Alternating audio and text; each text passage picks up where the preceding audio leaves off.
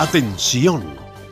Después de transcurridos seis días de guerra, cuando la paz de la celebración del Shabbat festivo israelí en los templos y un gran concierto musical en el desierto fue interrumpida por comandos palestinos de la organización Hamas, derribando el domo de hierro de la frontera en medio de nutrida lluvia de explosivos cohetes.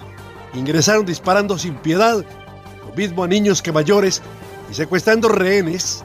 Hoy, Israel es una nación diferente, en tinieblas por el corte de energía, incomunicada con el mundo.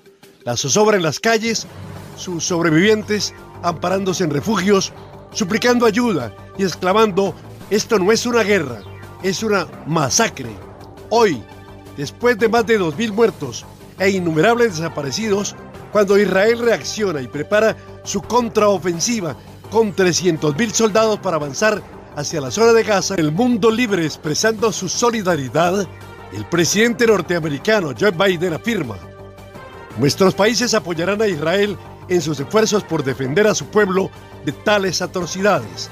Mediante un comunicado de la Casa Blanca en nombre de los gobiernos de Estados Unidos, Francia, Alemania, Italia y el Reino Unido, condenando el ataque de Hamas, calificándolo de acto de pura maldad prometiendo que Estados Unidos se asegurará de que Israel disponga de las herramientas militares necesarias para defenderse, incluyendo defensa aérea y municiones, aclarando que el apoyo no implicaría tropas estadounidenses sobre el terreno en Israel, pero sí asistencia en forma de inteligencia, vigilancia y reconocimiento, incluyendo la ayuda del Comando Central y del Comando Conjunto de Operaciones Especiales que dependen del ejército y desarrollan tácticas y planes de operaciones especiales. Ahora, las noticias de Colombia y el mundo llegan a www.cdncol.com.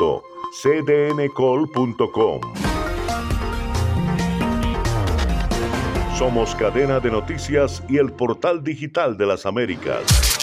Noticias, deportes, salud, entretenimiento, análisis América Latina y el mundo, radio y televisión en vivo, cadena de noticias.